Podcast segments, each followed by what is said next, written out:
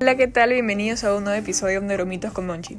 Hoy es un día especial porque voy a hablar sobre mi neuromito favorito, el multitasking, o en español, multitarea. Hoy quiero empezar definiendo qué es un neuromito, para los que son nuevos en el podcast. Entonces, ¿qué es un neuromito? Para resumir, un neuromito son los conceptos falsos o erróneos sobre cómo funciona el cerebro humano.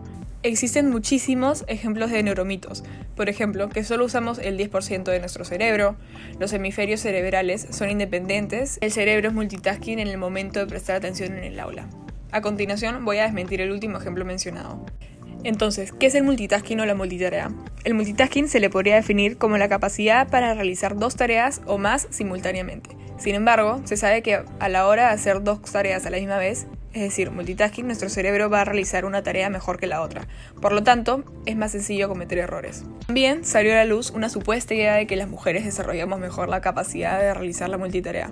Sin embargo, no existen los suficientes estudios que lo confirmen. Ahora les contaré un poco de los beneficios del multitasking. Estos son el ahorro del tiempo, el aumento de responsabilidades, la solución de problemas y la superación de inicios. Pero, por otro lado, también están las desventajas, que por la gran cantidad ganan en la lista. Estas son las siguientes. La reducción de la calidad de la tarea, la mala memoria, la pérdida de tiempo, crecimiento de estrés y falta de especialización. Por eso ahora nos hacemos la siguiente pregunta. ¿El cerebro verdaderamente es multitarea?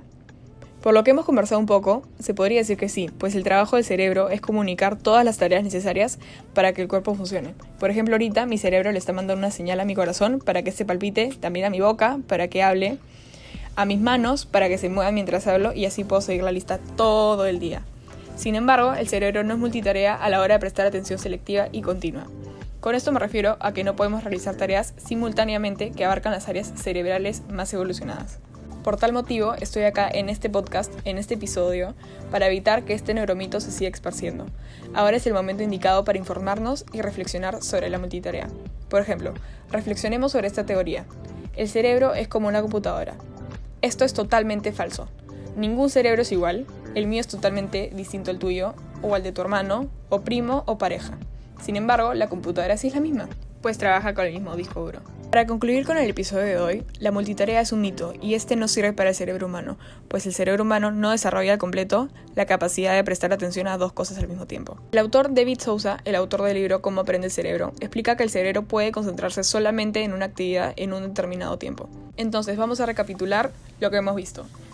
Multitasking reduce la calidad de la tarea, además trae la mala memoria, que lleva a la pérdida de tiempo, el crecimiento de estrés y la falta de especialización. El cerebro tampoco funciona como una computadora, pues como ya les dije, ningún cerebro es igual y ninguno funciona de la misma forma. Muchísimas gracias por estar acá conmigo en un episodio más en Neuromitos con Monchi. Nos vemos la próxima.